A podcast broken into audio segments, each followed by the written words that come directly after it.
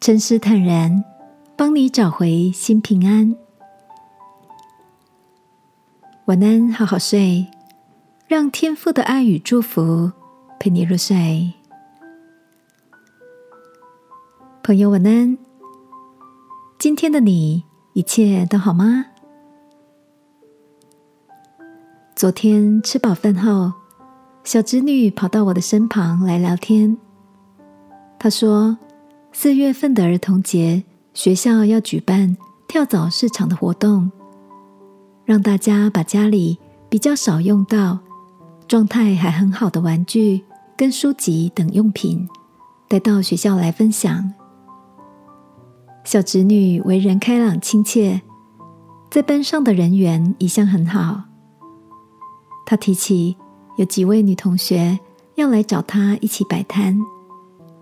但里面有两个同学彼此看不顺眼，就都私下要求小侄女找个借口不要让对方加入。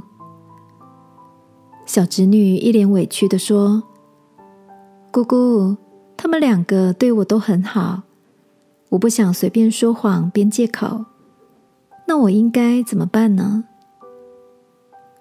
我告诉他：“你这个想法很好啊。”你可以考虑私下回答他们俩，你不想用编借口的方式去骗同学，你想跟他们一起合作。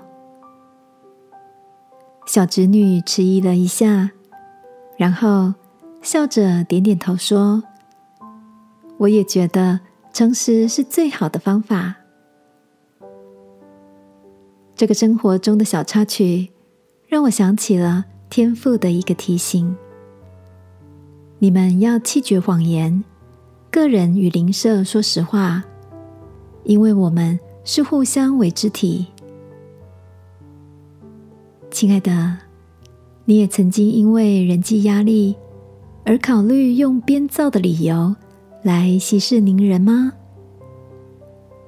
过去的经验告诉我，在生活中投下谎言，就会带来让心不平静的波涛。今晚，让我陪你来到天父面前，一起向他支取坦然无惧的勇气与平安，好吗？亲爱的天父，我要选择诚实取代好听的谎言，求你使我勇敢且有智慧的表达真实。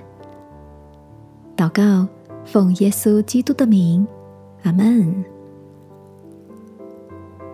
晚安，好好睡。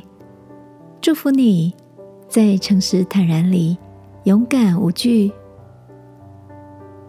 耶稣爱你，我也爱你。